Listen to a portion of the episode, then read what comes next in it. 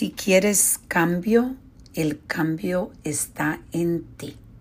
Esa es la reflexión del día. Ayer tuve una conversación muy interesante con mi hijo, mi hijo que es eh, una de las personas que yo confío completamente en y tenemos conversaciones muy profundas, muy intelectual y estuvimos hablando cómo en la vida nosotros imaginamos cambios y vemos que hay limitaciones con los cambios que queremos en nuestras vidas. Y no nos damos cuenta que hay una clave muy simple.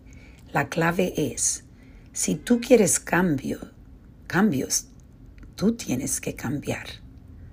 No las personas que te rodean, no tiene que decidir que el ambiente que te rodee es el cambio principal que existe. Sí, hay que cambiar muchas veces las personas que nos rodean, hay que cambiar el, el, ambiente donde estamos, hay que cambiar los hábitos que tenemos, los hábitos negativos que tenemos, pero el cambio en realidad empieza contigo directamente contigo, no con la con tu padre, con tu madre, con tu esposo, con tu amigo, con tu ah, jefe, empieza contigo.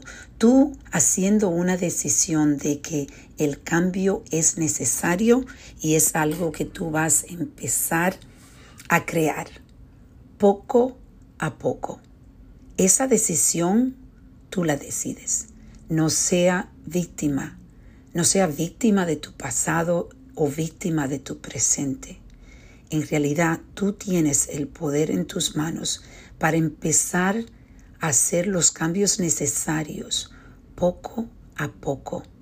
Como ustedes siempre escuchan que yo digo en muchos de mis podcasts, digo de esos cambios que son depósitos diarios, al paso cada día, haciendo algo, creando un hábito que sea positivo poco a poco.